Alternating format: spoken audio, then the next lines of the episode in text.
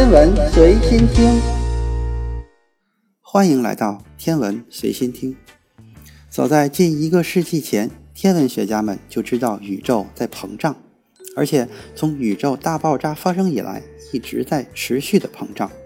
在宇宙的任何地方，所有的星系，甚至包括我们自己所在的星系，都在彼此的远离。哈勃太空望远镜提供了一个类比，就像是拿一个没有充气的气球举例。我们在上面画上标记，每个标记代表一个星系。当你给气球充气时，气球上的这些点就会互相的远离。然而，天文学家们仍在努力确定宇宙膨胀的确切速度。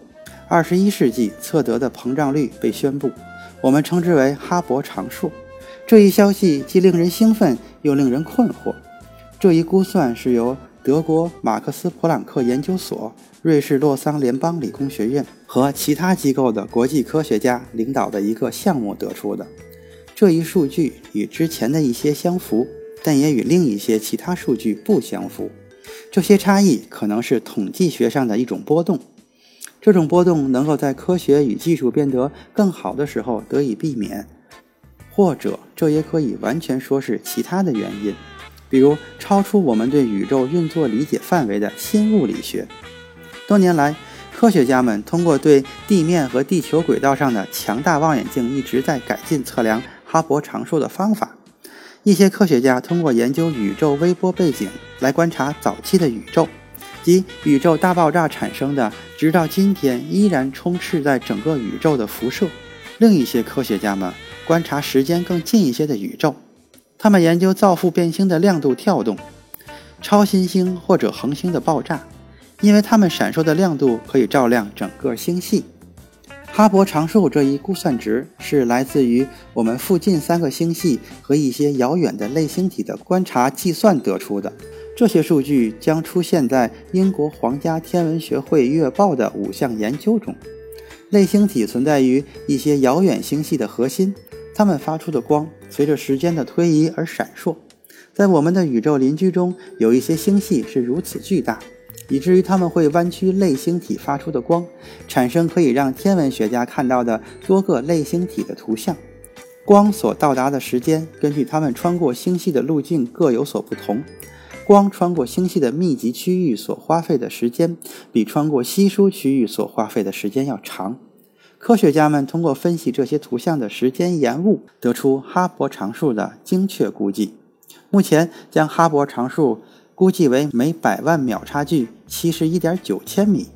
在二零一五年，另一个团队通过对宇宙微波背景辐射的观察，确定了这个速度为每秒每百万秒差距六十七点八千米。二零一六年，一个不同的研究小组通过对造父变星和超新星的观察，得出每秒每百万秒差距七十三点二千米的数据。这一数字高于大多早前的估计，这让许多天文学家感到惊讶。哈勃望远镜自己的估值每秒每百万秒差距五千千米是被吹离的，但当正确的技术还没有出现时，这就是发现的本质。宇宙膨胀的速度现在开始用许多不同的方法测量，如此高的精度使得实际差异可能指向我们对宇宙知识之外的新物理学。科学家计划通过测量多达一百个类星体的光来扩展他们的研究，这是大多数天文学家现在能做的。测量他们能看到的微小的银色物质，这些大多来自恒星、星系、宇宙爆炸发出的闪光。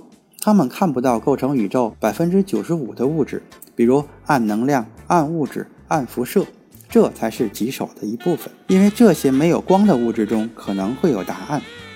宇宙的膨胀是宇宙两个遥远部分之间的距离随着时间的增加而增加，这是一种内在的膨胀，随着空间尺度的变化而变化。宇宙不会膨胀成任何东西，也不需要外部空间的存在。从技术上来讲，空间和空间中的物体都不会移动。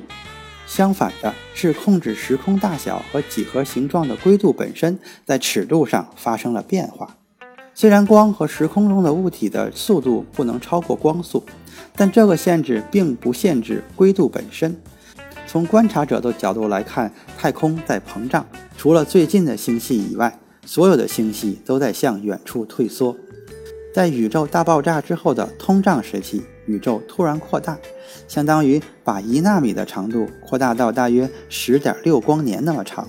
宇宙在此之后也在缓慢的膨胀，直到大爆炸后约九十八亿年，宇宙才开始以更快的速度膨胀。